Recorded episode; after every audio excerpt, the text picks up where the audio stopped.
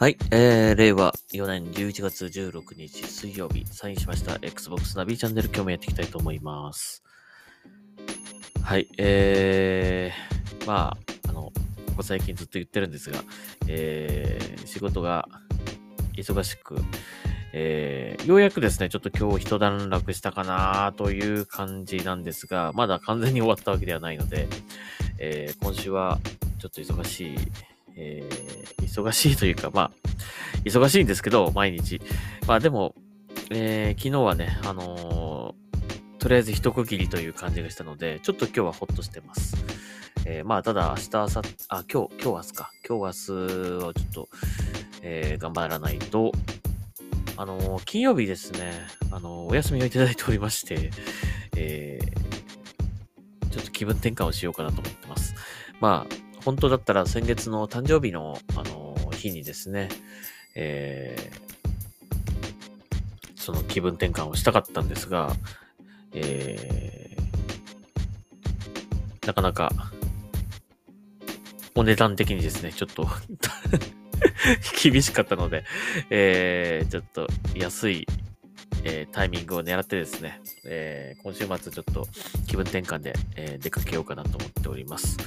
まあ、しばらくちょっと、あのーまあ、そ、そこまで遠出ってわけでもないけども、えーちょっとね、東京離れて、えー気分を変えようかなと思ってるので、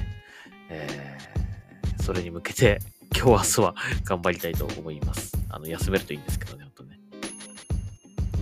はい、えー、では、あのーやっていきましょうか。まあ、あんまりゲームできてないんですけども、まあ、ニュースをちょっと紹介したいと思います。えー今日のね、まあ、ポッドキャストの話をするにあたって、まずこのニュースを読みたいと思います。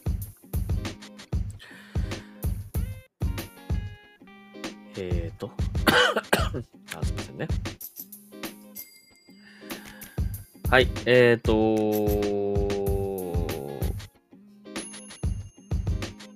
Xbox、Xbox ゲームパスですね。なんかいつも噛んじゃうな。Xbox ゲームパス、えー、アルティメットを利用している方は、えー楽しめる、えークラウドゲーミングですね。Xbox クラウドゲーミング。えーこれのですね、アサシンクリードオデッセイ、スコーン、戦場のフーガ、ディズニー、ドリームライトバレーなど、えー15タイトルがタッチコントロールに対応ということで、えっ、と、まあ、ゲームパス対応のタイトルはですね、まあ、全部ではないと思うんですが、まあ、えークラウドゲーミングにもね、対応していますので、まあ、Xbox ゲームパスアルティメットに入ってる方は、クラウドゲーミングも楽しめるという感じなんですけども、えーまあ、通常クラウドゲーミング楽しむためにはですね、まあ、えーワイヤレス、あじゃねえや、えー Bluetooth 対応のコントローラーが必要になります。まあ、Xbox のコントローラーじゃなくても大丈夫なんですが、えーまあ、Xbox のゲームを楽しむんでね、Xbox のコントローラーの方がいいと思いますけども、えー他社製の Bluetooth のコントローラーだったら、えっ、と、まあ、ほぼほぼ大体はプレイできるんじゃないかなと思うんですけども、まあ、通常はそのコントローラーを使ってスマホだったりとか PC だったりとか、えータブレットで、まあ、クラウドゲーミングを楽しむことができるというわけなんですけども、えっ、と、まあ、その中にですね、さらに、えっ、と、コントローラーが不要な、えータッチコントロールに対応しているゲームというのもあります。えーまあ、全部ではないんですけども、えー一部のタイトルには、えーこのタッチコントロールに対応していまして、えーまあ、スマホで言うと、このスマホの画面上にですね、まあ、通常のゲーム画面の上に重なるような感じで、えーコントローラーの、まあ、スティックだったりとか、あの、ABXY のボタンとかね、えトリガーだったりとか、全部この画面内にこう入ってますので、えっ、と、まあ、それに、それをね、こうタッチしてプレイすることもできる。それだと、えーコントローラーが不要ということになるわけですね。まあ、タッチ操作なんで、ちょっとまあ、あの、あまりこう、スマホでゲームとかやらない方はね、ちょっと、あの、慣れが必要かもしれませんが、まあ、コントローラーなくてもプレイがプレイができるというわけですね。まあ、スマホでバリバリ遊んでる人なんかはね、そっちの方がむしろやりやすいという人もいるかもしれませんけども、えーそういうわけで、まあ、今回、えーこのね、15タイトルぐらいがですね、えーこのタッチコントロールに対応してるということになります。まあ、この中で言うと僕がよくやってるのは、このディズニードリームライトバレーだと思うんだけどね。まあ、その他にも、えーアサシンクリード、えーオデッセイだったりとか、スコーンだったりとか、あと、モータルかな？フィニックスライジングとか。その辺が対応してるみたいですね。はい。でですね、なんでこの話をしたかというとですね、あの、まあ、僕が Xbox をこう楽しむあの上でですね、あの、こう、Xbox でこういうことができたらいいよなっていうのが、こう、まあ、いくつかあるわけなんですけども、その中で、あのー、お風呂に入ってね、お風呂に入りながらゲームできねえかなっていうのをね、夢見たことがあったんですよね。うん、で、ただ、まあ、例えばですけど、モニターみたいなのを、こう、お風呂のドアの外に置いといて まあそこからですね、こうね、あの、プレイすれば、入った、お風呂に入った状態でプレイできるのかなとか、まあでもちょっと、湯気がこうね、なんかこう、モニターになんか影響したら嫌だなとか思ってから、そういうことできないなとかね。まあ、コント、そもそもコントローラーが防水になってないからダメだなとかね。まあ、そういうことをいろいろ考えてたわけなんですけども、あのー、そういえば、このね、Xbox クラウドゲーミングって、これスマホでやるじゃないですか。でスマ最近のスマホって大体、まあ最近っていうか、もうだいぶ前からだけど、えー、まあ新しめのスマホを使ってる方は大体そのスマホって、まあ、あの、ななんですか、防水、防水までいかないのかな、耐水性があるこう仕様になってますよね。多少こう、水、水がバーっとかかっても大丈夫ぐらいな、あの、そういう風になってると思うんですよね。だからまあ、あの、お風呂でね、このスマートフォンを持って行って、まあ、なんか動画見たりとかする人もいると思うんですけども、そうだ、これで ゲームできるじゃん、Xbox できるじゃんって思ったわけですよね。まあ、今更って感じなんだけど、よくよく考えてみたらそういうことできるなと思ったんですよ。で、この Xbox クラウドゲーミングをね、まあね、こう、タッチ、まあコントローラーはね、お風呂場に持っていけないので、えー、このタッチ操作だったら、まあ、スマホがね、あのー、そういった耐水性があるので、遊べるんじゃないかということで、えー、今日はね、ちょっとお風呂入った、さっき入ったんですけど、え、このね、スマホをお風呂場に持っていってですね、まあ、お風呂に入りながら、え、このね、さっき、先ほど言った、えー、対応したタイトルの中の、えー、ディズニードリームライトバレーをですね、えー、このスマホのタッチ操作でプレイしたんですが、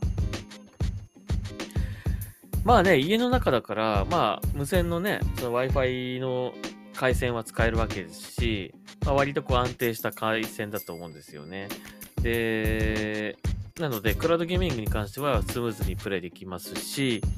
えー、まあ、タッチ操作なんでちょっと慣れが必要ですが、まあ、慣れればですね、あの、快適にプレイできます。えー、まあ、ちょっとね、あの、コントローラーとボタン配置が違ったりとか、そういうことはあるんですけど、まあ、あくまでもタッチ操作がしやすいボタン配置ということになっているので、ゲームによって多分、位置は多分違いますね。なので、えっ、ー、と、まあ、そういった慣れは必要ではあるんですが、お風呂入りながら Xbox が楽しめますね、これでね。よくよく考えればそういうことができるなと、このクラウドゲーミングを、えー、遊んでて思い思いました。まあ今更って感じかもしれないけども、まあすでにそういうことをやって楽しんでる方もいるかもしれませんね。お風呂場でこう、クラウドゲーミングで楽しむっていうね。まあでもある意味その、前々から風呂場で、こうね、長く、こう、ゲーム、まあ、僕ね、なんかおひおお風呂って、あの、あんまり好きじゃない、好きじゃないっていうか、長く入こう、長い時間入るのがあんま好きじゃないんですよ。まあ、なんかすぐぼのぼせちゃうっていうか、あのまあ、ぬるくしてもですね、ぬるくすれば長く入ってはいられるんだけども、あまりにも暇すぎて、もう出たくなっちゃうんですね。うん。なので、えー、っと、まあ動画とか見てる、見てたりとかね、音楽流したりとか、まあなんかそのお風呂場に、その、お風呂場でこう利用できるなんか Bluetooth のスピーカーとか置いてあるんだけど、あのー、そういった音楽を聴いたりとか、まあ映画を見たりとかね、まあしたりするんだけども、あんまり長くこうお風呂に入ってるの好きじゃなくて、すぐ出たくなっちゃうんですね。うん。だからまあ、ゲームを持ち込んだとしても、やっぱり同じようにね、もう暑いっつっても、なんか出たが出たくなっちゃうのかもしれないけども、まあ、あのー、まあ、ゲームによってはですね、ちょっと作業的な、まあ、このドリームライトバレーで言うとですね、まあ、かぼちゃの種植えて、えっ、ー、と、水をまいて、収穫するみたいな、ちょっとこう作業的な、あの、プレイとかね、あとは RPG で言うと、こう、あなんか、ボスが倒せねえから少しレベル上げするか、みたいな感じでレベル上げとかね。あんまりその、こう集中してゲームに没入してこうやるような内容じゃない、そういうゲームの場面とかね。そういう時にはですね、このね、クラウドゲーミング使って、えー、っと、ひたすらレベル上げみたいな、ボタン連打みたいな。まあ、それだけでもね、あの、いいですよね。簡単ですからね、操作がね。まあ、そういったことをやって、そのお風呂に入っている時間を、お風呂入浴時間と一緒に、こう、ゲームを楽しめる、楽しめる。えっ、ー、と、少しゲームを進められるみたいな。まあ、そういった、こう、楽しみ方もできるなとか思ってですね。まあ、最近、こう、いろいろな、こうね、趣味がね、こう、いろいろこう、今いろいろあるので、あのまあ映画が好きな人もいたり、音楽が好きな人がいたりとか、ゲームが好きな人がいたり、あとはまあなんか、こう体を鍛えるのが好きな人だったりとかね。うん。まあいろいろ趣味があるわけですよね、皆さんね。だけど一つの趣味に、こう、時間は有限ですからね。あのー、例えば1時間、まあ自由な時間があるとしてね、何か趣味を、こう、その1時間の中で楽しもうとかって思った時にね、でもあれもやりたいんだよな、これもやりたいんだよな、読書もやりたいんだよなとかいろいろとね、こうあると思うんですよね。だからこう、なんか何かをしながら何かをやるみたいな、そういったなんかことをしていかないと、なんか一日のね、えー、その24時間の中でこう、時間は決まってるので、その中のこう、例えば2時間、3時間自分の時間があるとしたら、それをどう使うかっていうね、いかにその平行にこう楽しみを進めて 楽しみだったりそのお風呂入りながら何かしたりとか、ご飯、あんまり行儀良くないけど、ご飯食べながら何かしたりとかね。なんかそういったこう、あのー、何かのついでに何かをやるみたいな、なんかそういうことが最近すごく増えてきたなっていう感じがしていて、まあ、なので、なんかこのゲームの中でですね、まあ、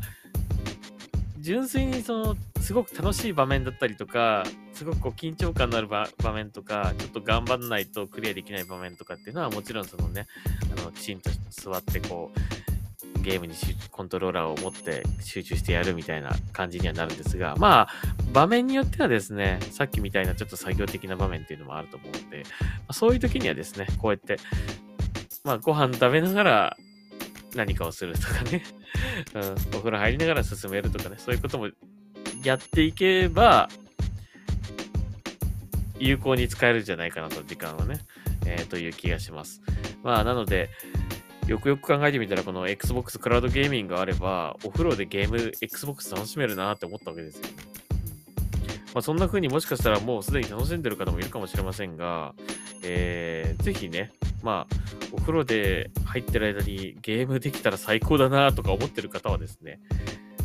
Xbox クラウドゲーミングだったらそれできますよっていうね、ことですよね。なので、えー、ぜひね、やってみていただきたいなというふうに思います。まあ僕もあの、あ、できるなっていう感じが分かったので、今後ね、そういったあの、ちょっとレベル上げやるかぐらいな感じの時はね、でお風呂に入りながらえー、ゲームを楽しむのもいいかななんていうふうに思いました。あの、ただ、気をつけていただきたいのは、まあ当たり前ですけど、あの、お風呂の中にドボンと間違ってね、落としたりしないように気をつけてくださいね。あと、あの、えっ、ー、と、まあ、落とす、お風呂の中にポチャンってなっても大丈夫なスマホとかありますけど、まあ、落とさない方がいいと思うので、もちろんね。なので気をつけてください。あと、あの、あの画面にですね、水滴がこう、タラーってついちゃったりすると、勝手にそれが反応して、こう、誤作動を起こすので、乾いたタオルとか、常にこうね、置い近くに置いといた方がいいかもしれませんね。で、まめにちょっと拭くとかね。あと、まあ、あの、お風呂、まあ、うちはないんですけど、浴槽の蓋とか、ね、ある人はね、その蓋をこう、半分、パタパタパタってこう、あの、閉じた状態にして、そそれを机代わりにしてこう遊ぶとかね。まあ、いろいろ、あの、工夫すればですね、快適に楽しめるんじゃないかなと思うので、えー、ぜひね、やってみてください。さっきのあの、Bluetooth のスピーカーとかもね、あの、お風呂場でね、あのー、使えば、音もよく聞こえると思いますので お風呂場でガンガンこう、なんか、あのー、FPS とかやったりするのもね、ちょっと、あの、面白いんじゃないかなと思いますね。あと、まあ、あまり長くね、やりすぎて、あの、のぼせないように気をつけてください。はい。えー、ということで、まあ、あの、そういった楽しみもできるなということで、今回ちょっとご紹介させていただきました。はい。えーとですね、ではですね、えーと、ニュースを少し読んでいきましょうか。えー、あまりゲームができてないので、えー、ちょっと最近ゲームプレイはお話しできることがあまりないんですが、えー、ニュースの方を読んでいきたいと思います。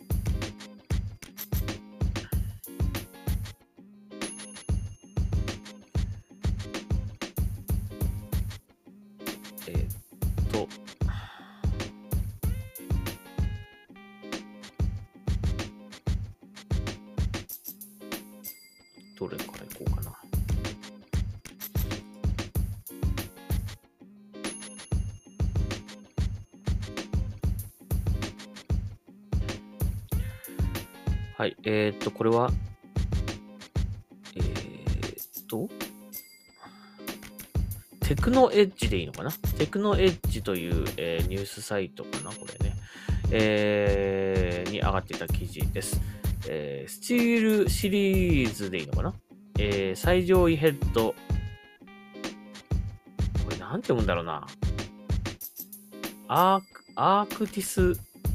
ノバプロワイヤレス X っていうのかな？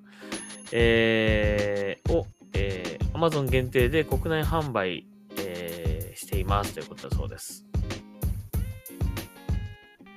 で、この、あのーテクノエッジというこのね、サイトの、まあ、この記事がね、ちょっとあの、なんかこう あの、まさかの発売みたいな感じで書いてあってね。なんでまさかなんでしょうかって感じはするんだけど、まあ別にネガティブな意味ではないと思うんですけどもね。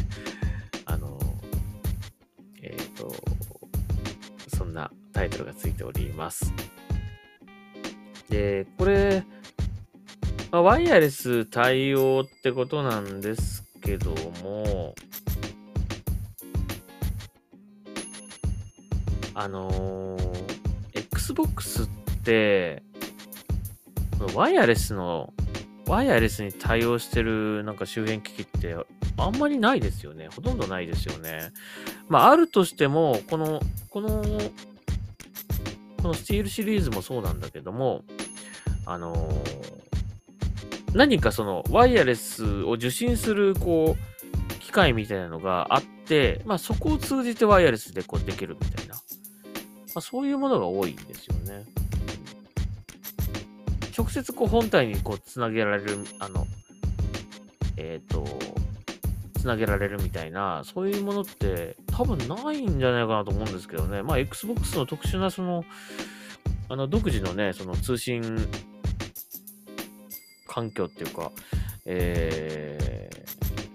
ー、システムというかね、のもあって、なかなかこの、えっ、ー、と、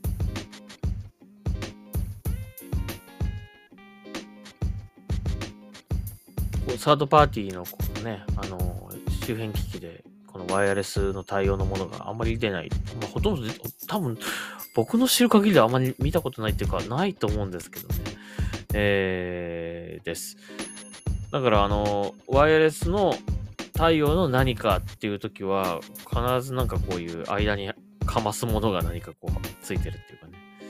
うん、この、これもそうなんですよね。だからね、このヘッドセットもね。うん、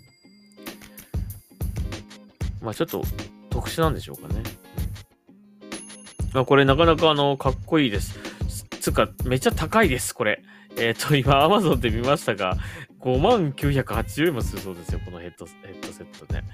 まあでも、これだけ高いヘッドセットなんで、音かなり良さげではあるんですけども、はい、もしあの、買ったという人いましたらですね、えー、ぜひ感想を知りたいですね。5万、Xbox シリーズ X と同じぐらいの値段しますからね、ちょっとびっくりですが。えー、今、あの、Amazon の方見ましたが、えっ、ー、と、予約受付中ということなので、えっ、ー、と、買えるようですね、日本でもね。はい、えー、次行きましょう。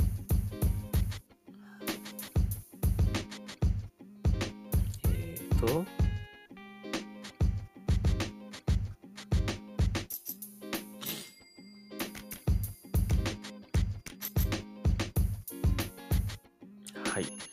え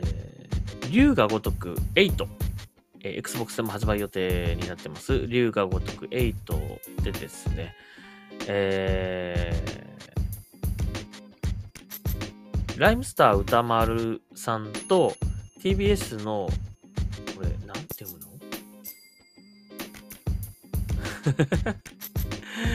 の？最近ね、僕ね、テレビほんと見ないんで、最近の女子アナとかもさっぱりわからないんですよね。うないさんでいいのかな？うないアナ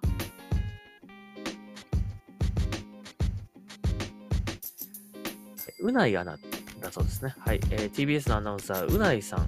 えー、のお二人、えー、がですね、えっ、ー、と、なんとこの龍が如く8に出演するそうです。うん、えっ、ー、と、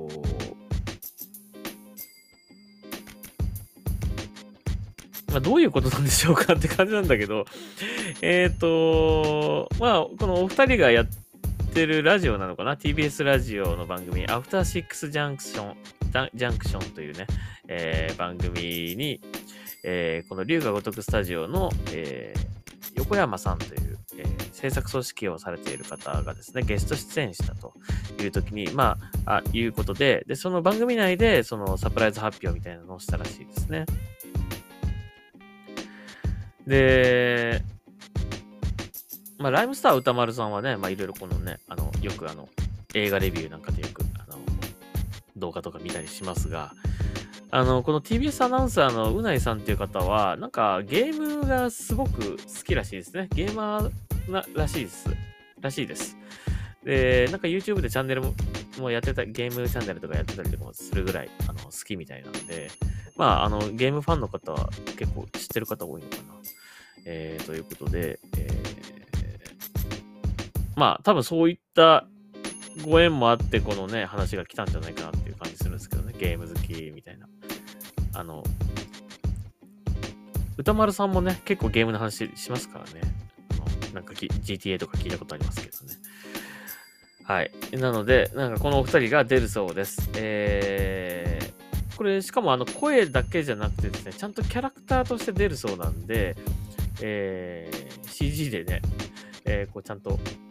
モデリングされたキャラクターが、お二人が、そのままの、あの、それぞれのキャラクターの名前で、あ、キャラクターというか、名前の、えー、自分の名前で、あの、キャラクターとして登場するらしいです。うん。まあ、ぜひ、2024年発売予定になってます、龍が如く8、ね、えー、楽しみにしたいと思います。まあ、だいぶ先ですね。はい。では次行きましょう。えー、バトルフィールド2042、えー、シーズン3リリース時より EA プレイのプレイリストに追加されますということで、えー、Xbox ゲームパスアルティメットに入っている方は、えー、EA プレイも利用できますので、このバトルフィールド2042も、えー、まあ、その、遊べるようになるということですね。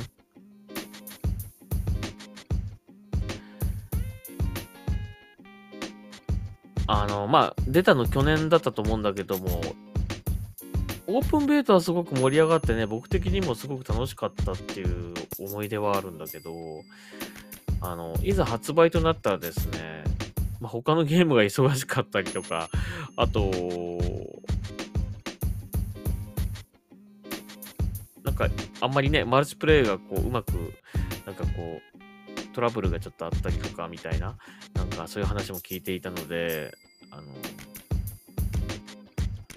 いつか買おう、いつか買おうと思っていたら1年経ってしまったという感じになってしまって、で、まあ EA プレイに対応するという時期まで来てしまったんだけども、まあ1年ぐらいね、だいたいこう経つと、その EA プレイの仲間入りって感じになるんですが、まあこれね、あのー、対応したらね、ちょっとやってみたいですね。あのね。まあ今は割と快適に遊べるっていう風には聞いてるんですけど。まあシーズン3って言ってるからなんかまた新しいコンテンツ来るんじゃないかなと思うんで。はい。えー、来たらぜひやってみたいと思いますので、皆さんもぜひやりましょう。はい。はい、えー、次。えー、ヘイロインフィニットローカルキャンペーン協力プレイが中止された理由が明らかにということで、まあ、要するに、80%はできていたが100%にはできないみたいなこと書いてあるんですが、あの、なんかゲーム開発って、まあ他のメーカーさんでもよく言うんだけど、8割完成してます。ただ残りの2割がすごく時間かかるんですみたいな。なんかまあそのね、バグチェックとかまあそういうその辺だと思うんですけどもね。あの8割できてるんだったらもうすぐ出せんじゃねえのとかって思っちゃうけども、まあ、残りの2割っていうのがね、あの結構ね、あの、こう、チェックだったりとか修正だったり大変っていうのはなんか聞いたことあります。まあなので、えー、まあこの、ヘイローのね、ヘイローインフィニットのこの、あの、ローカルのキャンペーンですね。あの、なかなかうまくいかなかったのかな。うん。あと、まあ、お、今ネットでね、あの、どこでもこう、直接線を繋がなくても Wi-Fi でね、あの、繋ぐこともできますからね。この、ローカルのキャンペーンプレイが必要なのかどうかっていうのはちょっとまあ疑問、今の時代ではね、ちょっとぎ、まあ、疑問に思う人もいるかもしれないし、まああったら後で、あの、入れてほしいっていう人もいるかもしれないけど、まあ、じゃあ入れるかってポンって入れられるようなものではないということですよね。やっぱりそれなりに開発も必要だし、時間もお金もかかるというで、まあ、なかなかその、うまくいかなかったので、もう、これ以上、開発に こ、これに注ぐのはどうかな、みたいな感じになっちゃったんですかね。まあ確かにもう今ね、オンラインで遊べますからね。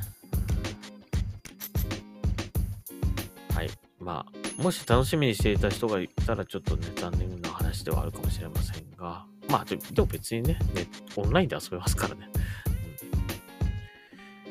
はい。ということだそうです。はい。えー、次。えっ、ー、と